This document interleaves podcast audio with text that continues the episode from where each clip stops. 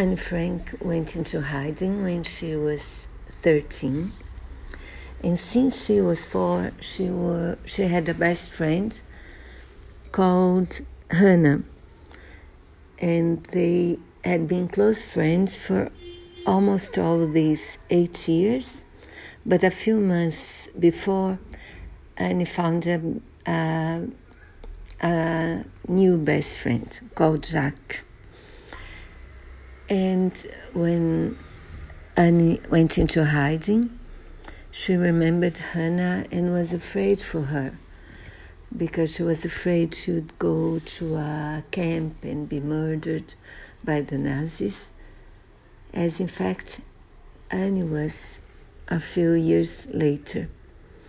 But because Annie was in hiding, she thought she and her family would survive.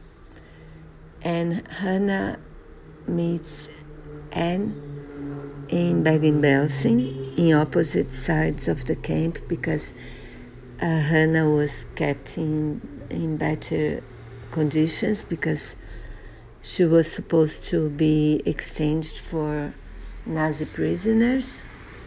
The story didn't end that way, but Hannah survived and tells her story us, which is very moving.